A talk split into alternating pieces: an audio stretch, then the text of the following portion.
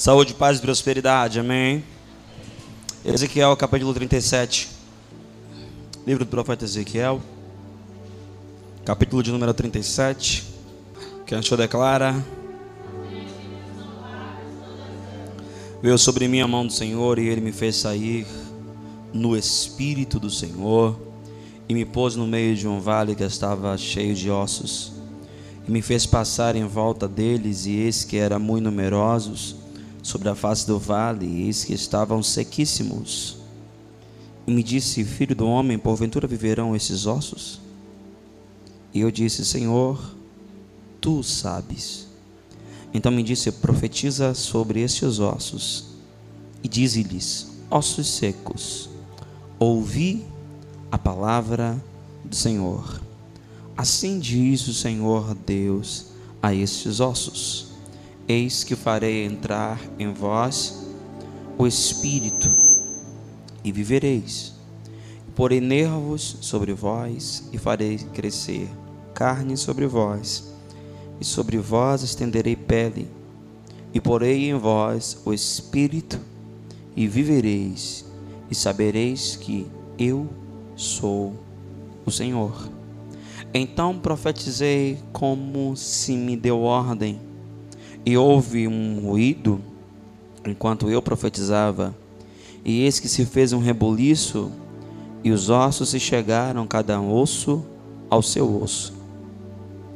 E eis que vieram nervos sobre eles, e nasceu a carne, e acendeu-se a pele sobre eles, por cima, mas não havia neles espírito. E ele me disse: profetiza ao espírito ó filho do homem, e diz ao Espírito: Assim diz Deus: Vem dos quatro ventos o Espírito e assopra sobre estes mortos para que vivam. E profetizei como ele me deu ordem. Então o Espírito entrou neles e viveram, e se puseram em pé um exército grande em extremo, ou grande muito numeroso Amém. Meus irmãos, esses dias eu tive meditando acerca de algumas coisas que o Senhor tem feito no nosso meio e da forma como o Senhor tem nos direcionado, porque o papel do profeta não é apenas denunciar mas o profeta também ele dá direção. O ministério profético não vem apenas para dizer o que está errado. O ministério profético também vem para dizer como fazer o certo. Qual a direção correta. Para que haja um alinhamento. E eu tive buscando ao Senhor. Eu acho que esse ano de 2016, eu acho que foi o ano que eu mais preguei denúncias. Eu acredito que não foi por falta de exortação, certamente não foi. Que alguém, quem sabe, enfraqueceu, ou até mesmo desviou da fé.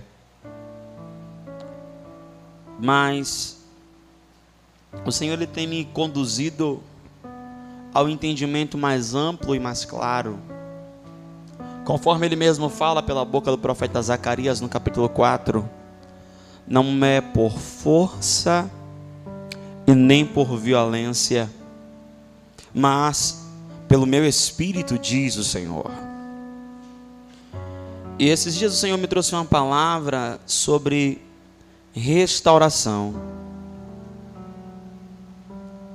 Porque a árvore, para ela dar fruto, ela tem que estar no seu pleno funcionamento. E às vezes um galho ou outro, devido a um vento ou uma colisão, o galho quebra. Só que o bom agricultor é aquele que percebe o galho que ainda pode ser restaurado. E ele vai lá e pega uma fita, uma corda, não é assim mesmo? e coloca aquele galho no seu lugar de origem e prende ele ali, até que de novo ele se ligue e coadune com o restante do galho que ainda ficou inteiro. E nesse processo de restauração ele volte a ter ligação com a árvore e volte a frutificar.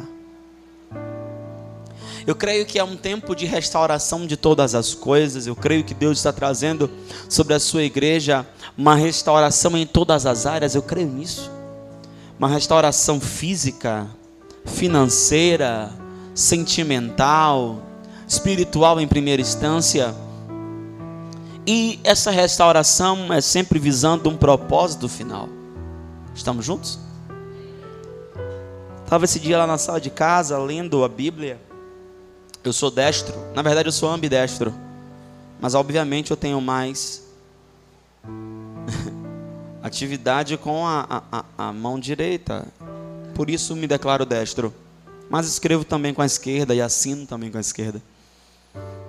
E o Senhor, eu estava escrevendo algo, daqui a pouco a minha mão cansou, eu parei, eu pus o livro, pus a Bíblia do lado, aí quando eu tirei a mão de baixo, aí o Senhor falou comigo, meu filho, Casamento é isso.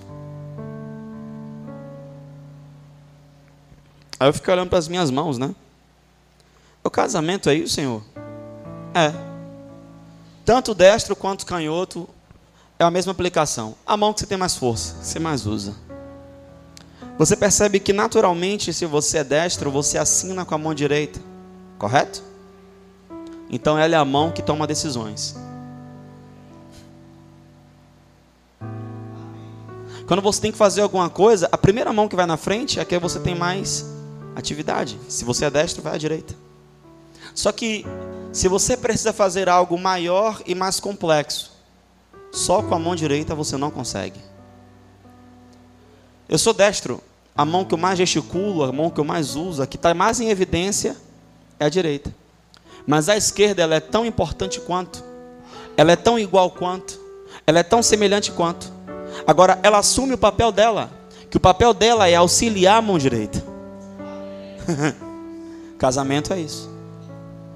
Não é que um é superior ao outro, ou um é melhor do que o outro, ou um vale mais do que o outro. Ambos são iguais, semelhantes, agora cada um no seu lugar, exercendo a sua função para o bem comum. Quem entendeu?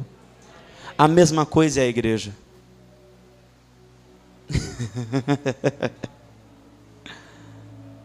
a mesma coisa é a igreja. E o Senhor falando comigo sobre restauração, Ele me trouxe esse entendimento.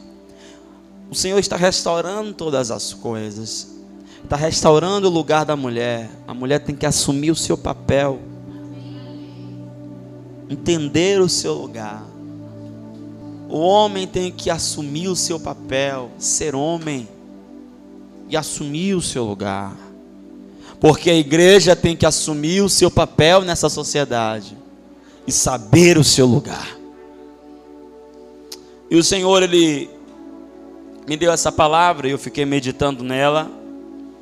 Porque o que, que acontece aqui é que Ezequiel, ele sofre um arrebatamento de sentidos. O Espírito Santo vai até ele e pega o espírito dele e conduz o espírito dele. O corpo fica, mas o espírito é conduzido conduzido a uma atmosfera espiritual que era um vale de ossos sequíssimos. Não se trata apenas de um cemitério. Dizer que esse vale de ossos secos é apenas um cemitério não faz jus ao lugar. Era um vale, queridos. Monte, montanha na direita, montanha na esquerda e no meio ossos, ossos, ossos e mais ossos. E o estado desses ossos não eram ossos frescos, eram ossos secos, e ele chega ao ponto de chamá-los de sequíssimos. Já se encontravam em decomposição. Esses ossos estavam largados e tamanho era o caos ali. Irmãos, se uma ressurreição de um morto já é algo que para nós é impossível, ah, pensar em milagre diante de uma circunstância dessa, beira ao impossível, porque ah, um vale de ossos muito secos, só ossos, é uma visão do caos. Estamos juntos? E a Bíblia diz que o Espírito do Senhor pegou ele e levou ele para dar uma volta, levou ele para mostrar aquela situação. Esse texto é um texto que fala de restauração, só que a situação era que esses ossos simbolizavam a casa de Israel. O povo estava totalmente desviado do Senhor. Aqui era na época do cativeiro, na divisão dos reinos, e tanto o reino do norte quanto o reino do sul estavam desviados. E o Senhor agora está pegando um profeta para trazer uma palavra não de juízo, porque Deus já tinha feito juízo, o povo já tinha sido levado cativo, o povo já estava escravo na mão dos babilônicos. E o povo está nessa situação e é, e, e Deus quer mostrar para o profeta que a situação era muito pior do que o que ele imaginava vislumbrava. Deus trouxe para ele a realidade dos fatos. Porque às vezes nós achamos que a situação está ruim. Mas quando Deus revela de fato o que é está acontecendo nos bastidores da situação, a gente às vezes vê que é muito pior do que o que a gente imagina. E o profeta ele vê o caos. E quando ele vê o caos, o Senhor olha para ele e faz uma pergunta interessante. Vem cá, Ezequiel. Como ter jeito? Tem jeito para esse negócio? Só no PA. Tem jeito? Tem como resolver? Pode porventura viver? Quando Deus pergunta algo para a gente, não é porque Ele não sabe, é que Ele quer mostrar para a gente que a gente não sabe.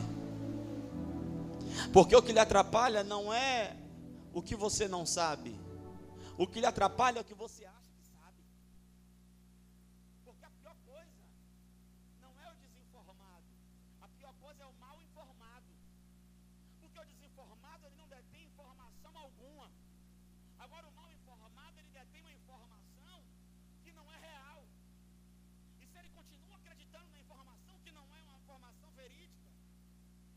preso em um engano.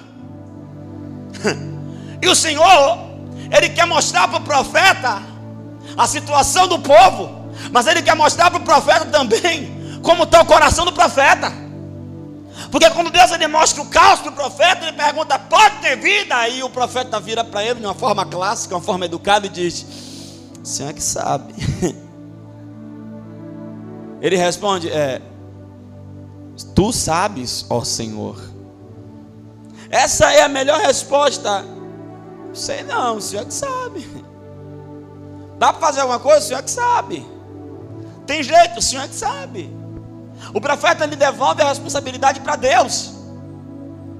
E Deus fala: Não, tem jeito sim. Eu não trouxe você aqui apenas para ver um problema. Deus nunca vai te revelar algo só para você saber que existe aquele problema. Deus nunca vai te mostrar um erro só para você saber que tem um erro. Eu acho engraçado algumas pessoas que ficam dizendo, não, é porque fulano caiu, não, Deus já tinha me mostrado. Mentira. Se Deus tivesse te mostrado, você ia se posicionar, você ia orar, você ia falar com a pessoa e a pessoa ia se converter. Essa conversa de que Deus sempre falou, Deus sempre avisou e avisou para você não fazer nada é mentira. O Deus que é vivo não é um Deus mentiroso, não é um Deus sufoqueiro. Ele não fala a vida dos outros. A minha Bíblia diz sobre os dons espirituais que tudo que ele fala é para o proveito do corpo. Se ele fala é para um proveito final. Estamos juntos? Ele não levou o profeta apenas para ter uma visão do caos, nem levou o profeta apenas para ver o milagre. Ele levou o profeta para ser parte do processo. Ele levou o profeta para que o profeta fosse usado para que houvesse transformação. Sabe, queridos, eu estou cansado de pessoas trazer responsabilidade para o pastor, ou lançar responsabilidade para Deus. Querida, a responsabilidade do corpo a responsabilidade da igreja inteira. Se cada um de nós começarmos a funcionar, cada um no seu lugar, acredite, o reino ganha porque o corpo está em movimento. E quando Deus ele leva o profeta, eu vejo o Senhor trabalhando com restauração ali. E a primeira coisa que eu aprendo aqui nesse texto, para que haja transformação, para que haja restauração. Em primeiro lugar, nós temos que ter uma visão clara dos fatos. Em primeiro lugar, nós temos que reconhecer como estamos. Queridos, e esse reconhecimento não é uma atitude meramente humana. Perceba que não é o profeta que vai sozinho, é Deus que leva. A Bíblia diz no livro de João, Evangelho de São João, capítulo de número 11, versículo de número 7, aleluia, a 10, que diz: O Espírito da Verdade, ele vos convencerá do pecado, da justiça e do juízo. Irmãos, nós temos que ter uma visão clara da obra do Espírito Santo. Quem convence a gente do pecado é o Espírito. Você não se convence sozinho. Eu falei aqui na, na, na última ministração sobre motivação e ativação. Motivação é terrestre, ativação é celeste. Motivação vem de baixo, ativação vem de cima. Motivação são motivos para ação. E muitas das vezes, mesmo com os motivos certos, você não tem ação correta. É ou não é? Aleluia. Mas ativação é diferente. Mesmo que você não tenha motivo nenhum para fazer, você faz. Porque existe existe algo superior interior que lhe impulsiona a fazer. E o que me chama a atenção é que o Espírito é quem convence. Quantas vezes você olhou para você mesmo e você apenas reconheceu: eu preciso orar mais. Quantas vezes você olhou para você mesmo e disse: Eu preciso mergulhar mais. Quantas vezes você olhou para você mesmo e disse: Eu preciso jejuar mais. Quantas vezes você olhou para você mesmo e disse: Eu preciso evangelizar mais. Mas apenas, aleluia, reconhecer não fez com que você mudasse, porque reconhecimento não traz transformação. Quantas das vezes eu olhei para mim mesmo e disse: Meu Deus, eu preciso ler mais, eu preciso estudar mais, eu preciso memorizar mais versículos, eu preciso me doar mais. Só que aquilo não passou apenas de reconhecimento. Aquilo não passou apenas de um ser humano olhando para si, vendo suas mazelas e não tomando nenhuma atitude, mas quando o Espírito Santo ele te convence, aleluia, querido, algo sobrenatural acontece. Você pode achar que você não tem tempo, porque a sua alma te rouba e te engana, aleluia, e a sua alma ela gosta disso, de olhar para você e te julgar. A sua alma é isso mesmo, e te apontar e mostrar que você é indigno mostrar que você não ora, e mostrar que você não jejua, e mostrar que você não é tão crente quanto você pensa. Só que a alma faz isso apenas para você ficar para baixo, depressivo, triste, angustiado. O espírito não, ele te convence, mas diz: Vamos lá, você pode, guerreiro. Vamos lá, você é melhor do que isso. Vamos lá, você consegue ser melhor do que isso. Vamos lá, eu te esforço, eu te fortaleço, eu te levanto com a destra da minha justiça. Todas as vezes que você olhar para você e reconhecer um erro e você sentir um peso, não é o Espírito, porque o Espírito ele não traz o jugo, o jugo de Jesus é suave, o fardo dele é leve, o Espírito ele te convence, o Espírito chega para você e diz: Que tal, Nonato, a gente ir orar agora? Vamos entrar ali no quarto, vamos ter um momento secreto. Eu tenho tantas coisas para compartilhar com você, eu tenho tantas coisas para revelar ao teu coração, eu tenho tanta coisa para mostrar para você. Ah, como eu estou esperando esse momento de nós desfrutarmos juntos. Esse é o meu amigo Espírito Santo. Mas nós precisamos reconhecer, não um reconhecimento natural e humano, mas um reconhecimento guiado pelo Espírito. Nós precisamos fazer uma oração dizendo: Senhor, mostra-me como eu estou. Todo homem que teve uma revelação de Deus, essa revelação de Deus mostrou como ele estava, mas mostrou também quem ele era em Deus. Isaías, ele teve uma revelação de Deus. No capítulo 6 de Isaías, que diz: No ano em que morreu o rei Uzias, eu, Isaías, eu vi o Senhor assentado sobre um alto sublime trono ah, e o seu séquito enchia a casa. Vi seres com seis asas, com duas voavam, com duas cobriam os pés, com duas cobriam os rostos, e clamavam uns para os outros, dizendo: Santo, Santo, Santo é o Senhor dos exércitos, e toda a terra está cheia da tua glória. Então eu clamei, ai de mim que vou perecendo, porque vi ao Senhor, porquanto sou um homem de lábios impuros, e habito no meio de um povo de impuros lábios. Então um serafim voou com uma tenaz e pegou uma brasa viva do altar e tocou aos meus lábios e disse: A tua iniquidade é tirada. Entenda, Isaías ele viu ao Senhor. Quando ele viu ao Senhor, ele teve a revelação de quem o eterno era. Quando ele teve a revelação de quem o eterno era, o próprio eterno revelou para ele como ele estava. Ele reconheceu o seu estado. Então Deus veio e o tocou. Entenda uma coisa: você não consegue dar jeito de você. Pare de se iludir, de se enganar. Quem consegue dar jeito em você foi quem te criou. Aleluia. Se você conseguisse dar jeito em você, você já tinha dado jeito.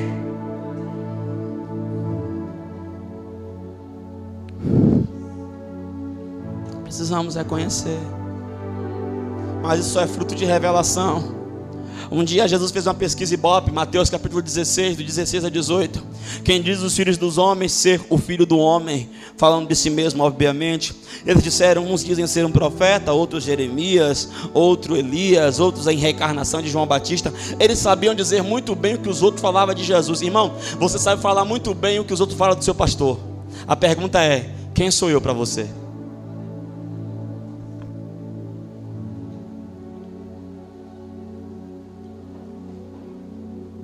Obrigado pelo seu homem tão empolgante. Sim, e vocês quem dizem? Aquele silêncio na classe. Mas graças a Deus que Jesus era pastor de um Pedro. Jesus era pastor de um Pedro só. Eu tenho alguns Pedros e umas Pedrinhas também aqui. Aleluia. Ah, que mominaya como. Pedro falou: Eu sei. Fala. Tu és o Cristo. o Filho do Deus vivo. Yeshua olha para Pedro e diz: Quem te revelou isso não foi carne nem sangue, mas o meu Pai que está nos céus. Você teve a revelação de quem eu sou. Eu também te digo que tu és Simão Barjonas. Mas ei, ei! Estou revelando para você agora o seu futuro profético. Tu és Pedro. E sobre esta pedra a revelação edificarei a minha igreja. E as portas do inferno não prevalecerão contra ela. Entende isso aqui? Pedro revelou quem Cristo era porque ele recebeu essa revelação. Cristo revelou como ele estava e revelou quem ele era. Sabe, irmãos, nós nos achamos crente demais. Eu posso falar uma coisa? Você me permite? A nossa alma é muito arrogante. Estou orando muito. Estou orando duas horas em línguas, meu Deus. Mas uma hora em português, três horas. Estou orando três horas. Meu Deus, eu estou, eu tô, eu tô, eu tô lendo muito. Em uma sentada eu leio dois livros da Bíblia. Eu estou estudando demais. Eu estou lendo dois livros por mês. Ah, meu Deus, eu estou estudando muito. Eu estou escrevendo muito. Só esse ano eu confeccionei 30 mensagens. Meu Deus do céu, eu estou um monstro. Que negócio. Eu estou muito crente. Estou jejuando quase todo dia da semana. Ah, como eu estou crente. O Senhor está me usando agora nos dons novos. Ah, como eu estou crente. Ah, que eu estou muito crente. Ah, que eu estou crente demais. Aí o Espírito Santo, não, não. Você não está muito crente. Tudo isso aí é ativismo. O que mostra o quanto você está crente é o fruto.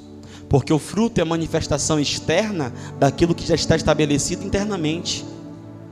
E você ainda se ira, você ainda é iracundo, você ainda se reta, você ainda quer matar os outros. Quando alguém te corta no trânsito, você quer mandar para o inferno.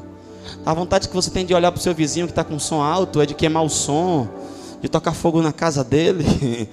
Ah, se você pudesse quebrar a moto daquele menino que fica passando com a moto para lá e para cá na frente da sua casa puxando o rodão. Você fica na janela olhando, tomara que caia, tomara que caia, tomara que caia. Hum. Aí você, ah, eu não sou tão crente quanto eu pensava. E Deus, isso!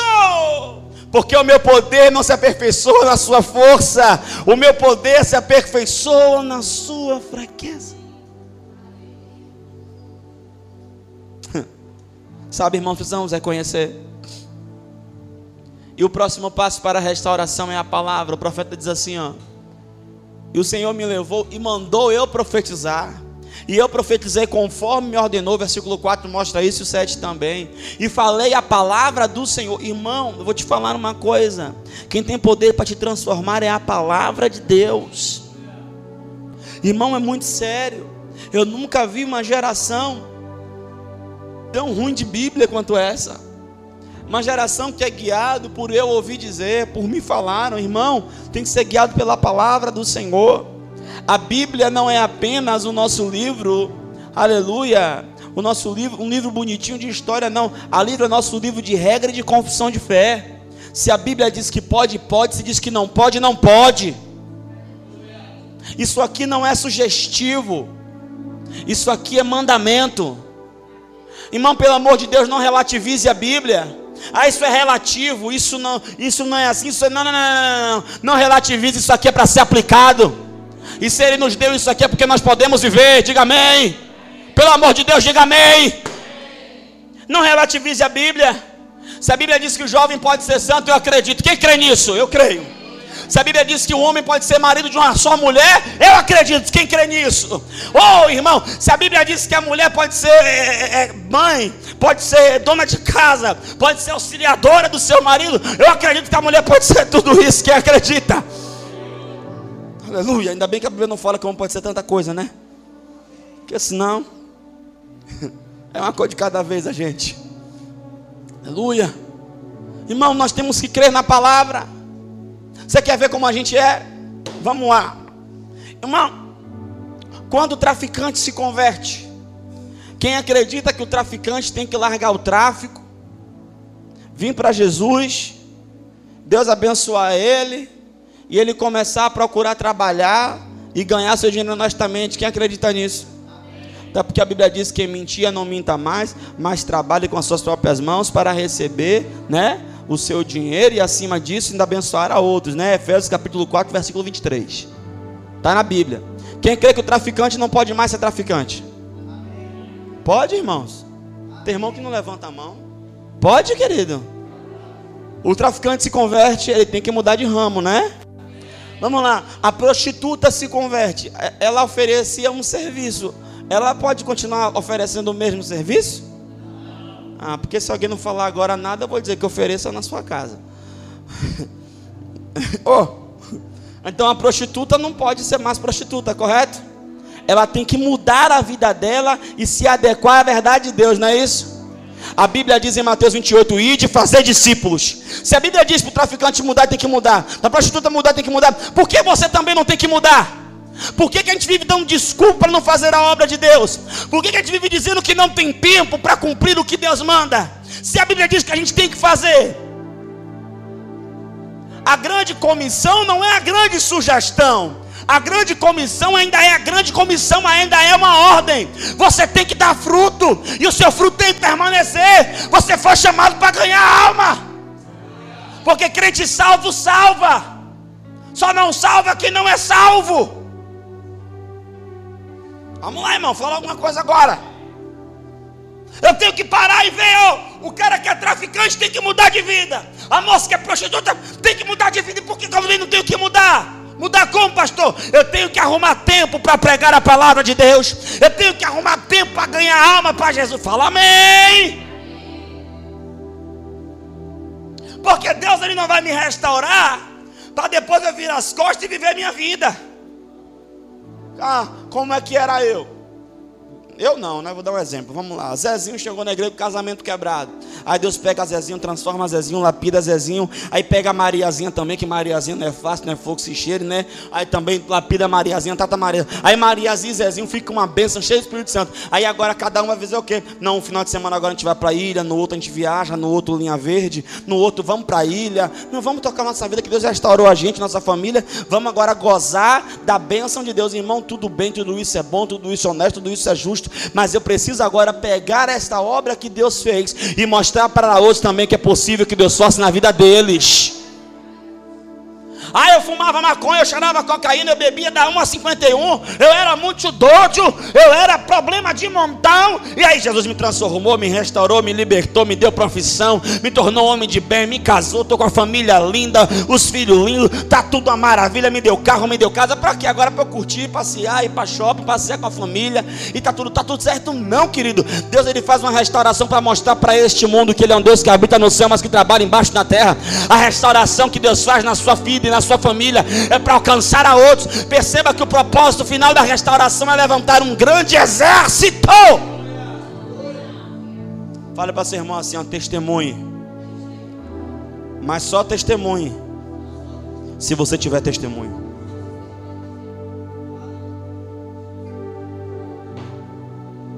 Estão aqui? Irmãos, nós temos que voltar para a palavra. A minha oração é que haja um até chuvar um, um retorno à palavra. Eu vou nas igrejas, eu acho engraçado. As igrejas têm a arca da aliança. As igrejas têm menorá, já viu? Bota um bocado de tubo, uma lâmpada em cima, né? Para dizer que está aceso o fogo, gastando energia à toa. As igrejas, elas, elas são judaizantes. Os pastores botam a roupa do sacerdote, a mitra, o éfode. Eu acho muito bonito aquilo, acho tudo aquilo legal. Fazem festa do tabernáculo. Eu acho uma coisa assim, né, irmão? Não é coisa bonita? Vocês não acham? Né? E tem companhia de dança, todo mundo com aquelas roupas coloridas, não tem? Não tem? Ah, vocês não sabem de nada. Tem, né? Eu acho aquilo bonito. E tem a festa dos tabernáculos. Só que a verdade do tabernáculo é que Cristo tabernaculou-se. A verdade do tabernáculo é que Cristo é o caminho, a verdade e a vida. As três portas do tabernáculo. É isso. Os tabernáculos nada mais são do que Cristo. Porque os tabernáculos, porque ele habita em mim, ele habita em ti, ele habita em mim, ele habita em ti, ele habita em mim, ele habita em ti. Irmão, não adianta apenas a gente ficar se lembrando da sombra, a gente tem que evidenciar a substância. Irmão, por que, que nós somos no Brasil 51% da população e ainda o tráfico de drogas é tão grande? Porque nós somos no Brasil 51% da população e ainda tem pessoas vivendo em estado deplorável de miséria. Tem gente no Brasil comendo apenas uma refeição por dia. Por que, que nós somos 51% da população e a população carcerária no Brasil cresce assustadoramente? Por que, que nós somos 51% da população e o tráfico de drogas mata? Por cada 10 gramas de cocaína, seis meninos entre 14 a 18 anos. Sabe por quê? Porque a igreja não tem relevância social. A gente sabe fazer congresso, congresso para a igreja, festa, festa para a igreja. É, é, como é, como é, como é? Evento, evento para a igreja, dia com Deus para a igreja. É, é, é na igreja. E é tudo na igreja, tudo em Jerusalém. Ninguém sai para pregar. As almas que morram, que se exploda. A gente no dia do carnaval, o que a gente faz? A gente vai para o retiro. Ah, teve um ano todo para ouvir, não se converteu porque não quis. Agora, agora que não quis o que Deus quer, de ser o que Deus quiser. E a gente vai para o retiro, tomar banho de piscina, vai todo mundo queimadinho do sol, fala amém. Estou no barco também, estou no bolo. E a gente volta tudo feliz, alegre, edificado. Mas o mundo, o mundo que se exploda, querido, a gente só está pensando no nosso clubinho. Deus está pensando no mundo. No dia em que Deus enviou Jesus, foi para ganhar o mundo. No dia que o Espírito Santo veio, foi para ganhar o mundo. Ele estabeleceu a sua igreja para ganhar o mundo. Você está aqui para ganhar o mundo, mas você só vai ganhar o mundo quando você for restaurado. E você precisa ser restaurado pela palavra. Eu acho engraçado os testemunhos do Facebook. A menina bota antes e depois. Parece até que a transformação que Cristo faz é uma obra de estética ou uma obra de emagrecimento, né? Você não vê aquele pessoal que emagreceu, aí bota uma foto antes e aí bota uma foto depois, né? O pessoal também que ficou malhado bota uma foto antes, aí bota uma foto depois. Eu acho interessante. Tem gente que acha que a obra que Cristo faz é uma obra estética, é uma obra aparente. A obra que Cristo faz não é estética nem aparente. A menina bota uma foto com a sainha, aí depois bota uma foto com o saião. Qual é a diferença, pastor, de uma foto para outra? O comprimento da roupa. Eu quero saber o que foi colocado dentro dela. Eu quero saber se a pombagira que estava dentro dela já saiu ou ainda está lá. Eu quero saber se o espírito do cão que sai, se saiu, se ainda está lá. Eu quero saber se o demônio que atuava na vida dela, se ainda está lá. O problema é que as pessoas elas mudam a fachada, transformam a aparência, e aí não muda.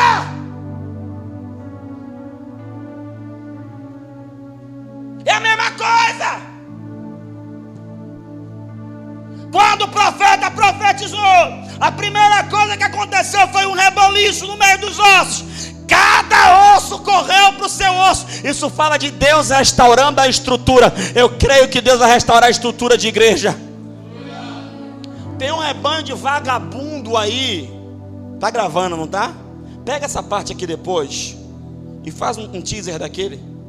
Tem um bocado de vagabundo aí que não leu Bíblia, que não tem fundamento nem embasamento teológico, chamado de desigrejado, que fala mal de igreja, fala mal de prédio, fala mal de estrutura, deveria ler Bíblia. Porque 1 Timóteo capítulo 4 diz: os presbíteros que governam, para ser igreja tem que ter um governo eclesiástico. Para ser igreja tem que ter uma equipe de governo. Para ser igreja tem que ter os dons espirituais funcionando. Para ser igreja tem que ter os dons ministeriais funcionando. Para ser igreja tem que ter como ganhar, consolidar, preparar e enviar. Para ser igreja tem que ter uma estrutura, independentemente de como se reúna, se na casa ou no templo. Porque a Bíblia diz em Atos 20, 20: e nós nos reuníamos nos templos e nas casas. Como é que eu vou falar mal do templo? É obviamente que eu sei que igreja não é bloco nem tijolo. Eu sei que igreja somos eu e você. Agora eu e você vai reunir aonde? Hã? Os caras vêm falar mal da instituição. Igreja não é organização, igreja é organismo. Deveria ler Bíblia. Porque a igreja é tanto organismo quanto organização. Porque a minha Bíblia diz que nós devemos fazer as coisas sem ira e sem contenda. E a minha Bíblia diz que o meu Deus não é um Deus de confusão. Então, se Deus não é Deus de confusão, e eu estou fazendo a obra de Deus, eu tenho que fazer com organização. E como organização, a minha Bíblia diz que eu tenho que respeitar as leis vigentes, porque toda autoridade é constituída e instituída por Deus, Romanos 13. E as leis do meu país diz que se eu me reúno em um lugar, eu tenho que ter CNPJ. Se eu me reúno em um lugar, eu tenho que ter uma equipe de diretoria. Eu tenho que ter uma placa que me denomine e diga quem eu sou e explique qual é a finalidade e o propósito daquilo. E que tipo de instituição é essa? Eu tenho que tributar. E se não tributo, tenho que explicar por que não tributo e que tipo de instituição eu sou. Aí vem para cá um bambo de menino que nunca fez nada pelo Evangelho, nunca sofreu, nunca ganhou uma alma e agora vem postando em, em, em rede social falando mal que igreja não é isso. Vai procurar Jesus.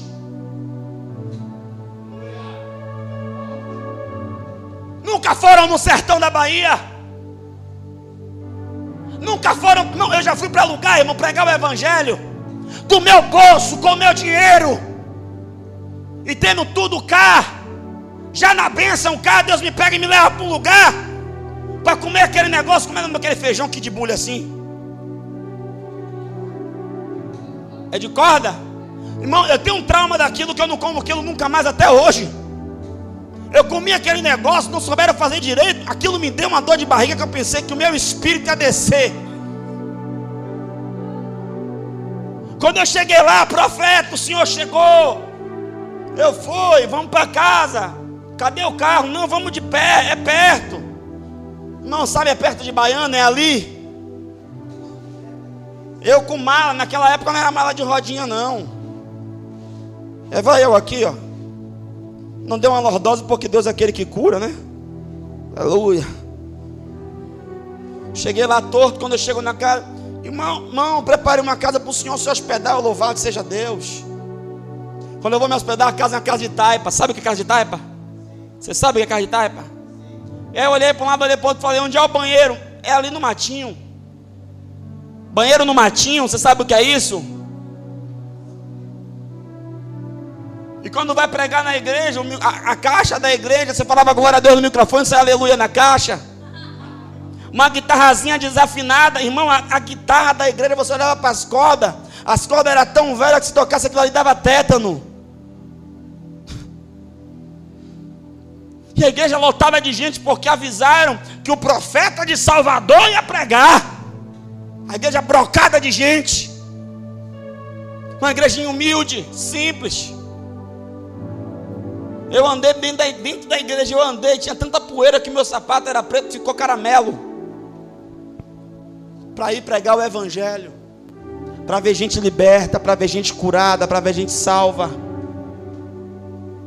Quantas das vezes eu fui pregar sem dinheiro e chegar e ir, e Deus prover. Chegar nesses interior bravo, aquelas, não, farinha do interior, não é todo lugar que é igual aqui não um negócio. Sangue de Jesus tem poder. E você olha assim, aquela galinha de quintal, aquela carne de galinha de quintal, aquilo para você morder, você dá uma dentada, o dente quebra, mas o negócio não amassa na boca. Carne dura. E eu não estava na prova, não, querido. Eu estava bem aqui em Salvador. É largar tudo aqui, comendo bem, vestindo bem, calçando bem, para ir para lá, para o cabrobró do Judas, que pegar um ônibus, salta não sei aonde, e aí para andar e de. Irmão, você já andou de jegue? Você sabe andar de jegue? Aquilo é a treva, irmão. Aquilo é do Satanás. Não. Irmão, você monta naquele diabo, o pé fica querendo arrastar no chão. E ele, ó, irmão, e aquilo quando empaca, querido, quando aquilo empaca, desista que Jesus volta, ele não sai do lugar. Irmão, eu vai eu com minha calça nova pregar. O bicho viu o mato verde, ele vai ele pro mato, eu puxando, puxando, e a seca ele lascou minha calça. Eu demônio. Você já andou de pau de arara para ir pregar? Você sabe o que é pau de arara? Aquilo não é de Deus, não, irmão. E o buraco ia andando.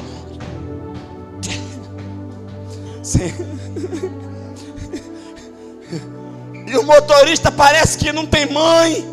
E a gente no fundo, a cabeça no teto e a cabeça no chão do carro. E vamos lá.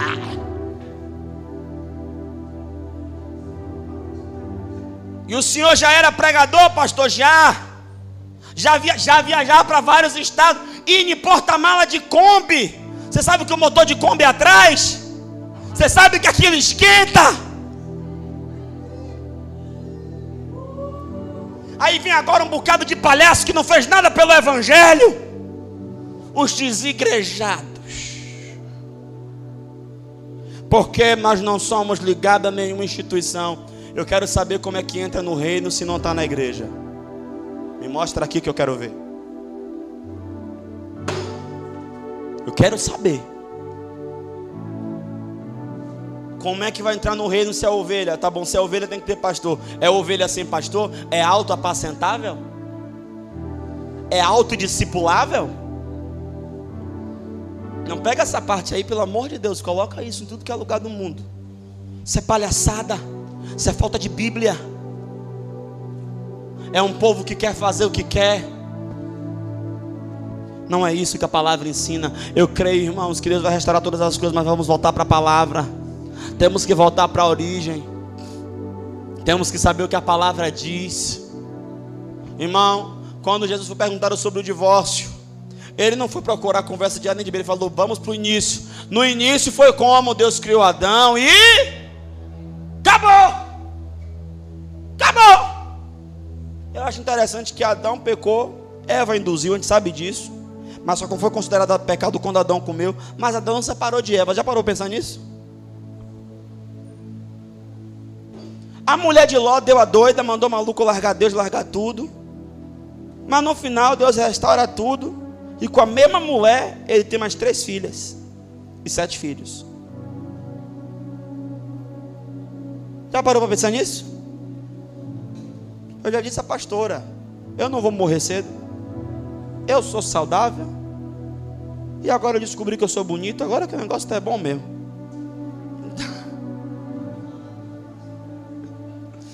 Então, querida, é você e eu e e você, juntinho. Irmão, é para lá que vai. Vamos voltar para a palavra. Pode perguntar a qualquer jovem que já casou pela minha mão ou os que vai casar, que está perto de casar, como é que eu faço? Irmão, eu faço uma tortura que a vontade que a pessoa dá e diz assim, pastor, eu vou largar, não quero mais não. Sabe aquele filme do Bop, que o cara fica peça para sair, peça para sair, sou eu. Eu fico assim, rapaz, você vai casar mesmo, rapaz. E aí começa a apertar a mente. Aí eu aperto de um lado, a pastora aperta do outro, a gente já fica assim, um aperto de mente. Aí se a pessoa quer casar, minha mente casa. Aí depois que o pau come, vem pra gente e fala, eu não avisei? Rapadura é doce, mas não é mole não. Eu creio na restauração. E a restauração acontece quando a palavra é liberada. E quando a palavra é liberada, cada coisa vai para o seu lugar. Aprenda uma coisa, querido. Não é você que se coloca no seu lugar, é Deus que te coloca no seu lugar. Não se preocupe em se encaixar. A gente olha para a igreja e fala assim: pô, não me encaixa em ministério nenhum. Qual é o meu ministério? Não, fica tranquilo, irmão. Quem vai te encaixar no corpo é aquele que criou o corpo. Tem lugar para todo mundo. Uma hora a palavra vai ser liberada e você vai correr e vai se encaixar no seu lugar. Não dá para pregar mais. Esse relógio é contra mim. Irmão, eu creio que a restauração só vai vir pela palavra. Sabe, irmãos, eu vou falar uma coisa. Não adianta eu ficar pregando santidade, santidade, santidade, se você não medita na palavra, para a palavra te ensinar o que é santidade. Jesus queria que seus discípulos se santificassem. Olha o que ele disse: Pai, orando, João 15, Pai, santifica-os na verdade, a tua palavra é a verdade. Se você quer aprender a se santificar, você tem que ler a Bíblia. Se você quer aprender a ter uma vida de adoração, você tem que ler a Bíblia porque você só vai vencer o diabo com a Bíblia, você só vai vencer a sua alma com a Bíblia. Você precisa voltar para a palavra, precisamos ler a palavra. O problema é que a gente tem tempo para tudo, menos para a palavra, e depois quer reclamar porque que as coisas não acontecem. Querido, entenda uma coisa: a chave de tudo é a palavra, o poder está na palavra, a unção está na palavra. A gente acha que culto bom é aquele culto que tem dois irmãos caídos no chão, quatro arrebatados na cadeira e três tremilicando, pulando, cortando lá. Irmão, isso é tudo muito interessante, mas culto bom é aquele culto que a palavra ela entra cortando tudo por dentro. Culto bom é aquele culto que você é confrontado. Culto bom é aquele culto que a palavra pega você, te dá um pau. E você volta para casa dizendo: eu, eu, eu preciso me converter. Culto bom é aquele culto, não é que a tampa da chaleira voa, mas é que o fundo cai. Precisamos voltar para a palavra. As famílias precisam voltar para as palavras para a palavra. A família precisa voltar a fazer culto na família. Você que toma, não junta a sua família, junta lá seu marido, junta lá sua. Vamos orar aqui. Vamos ler uma, um versículo, um dá um versículo, outro canta um hino, outro lê um salmo. Irmão, precisamos ter mais palavra na nossa casa. A nossa casa tem muita televisão, tem muita internet e pouca palavra. Precisamos voltar para a palavra. Afinal de contas, Quem quer viver na restauração do Senhor? Você só vai entender o que o Senhor tem para você pela palavra. Porque que tem gente que vive problemas financeiros e não resolve os problemas financeiros e só anda mal financeiramente porque ele não entendeu o que a palavra fala sobre finanças. Porque tem gente que vive doente, só anda doente, sai de uma doente, e a vida dele é assim. A vida é assim, porque não entendeu o que a palavra fala sobre saúde divina. Porque tem gente que só vive atormentado, atribulado, atribulada, por quê? Porque não entendeu que a palavra fala sobre a paz do Senhor. Não entendeu quem é em Deus. Mas quando você entende quem é você em Deus e o que a palavra fala a seu respeito, você vive novidade de dias. Feche seus olhos. Senhor, nós precisamos muito mais do que uma ministração porque se o Senhor não falar, será apenas uma palestra. Mas nós precisamos daquela, daquela revelação personalizada, Pai. Aonde o Senhor fala conosco. Senhor, faz conosco que nem o Senhor fez com o profeta Ezequiel. Leva-nos a ver a nossa real condição espiritual. A real condição espiritual do contexto que nós estamos vivendo. Porque nós queremos nos arrepender e mudar. A fim de que, ó Pai, o Senhor nos habilite a profetizar e a tua palavra liberada ela venha trazer a organização no corpo, a organização da estrutura Santo Pai, é no nome de Jesus que eu rogo a Ti que o Senhor se manifeste para nós e para todos aqueles que ouvirem essa mensagem, Senhor, a fim de que o Teu nome só Ele seja glorificado. Se o Senhor não fizer, ninguém mais o fará. Então fala aos nossos corações. Converte no Senhor e nós nós nos converteremos e renova os nossos dias como antes. É o que nós te pedimos como igreja, no nome santo e precioso de Jesus. E a igreja diz amém. Vamos aplaudir ao Senhor.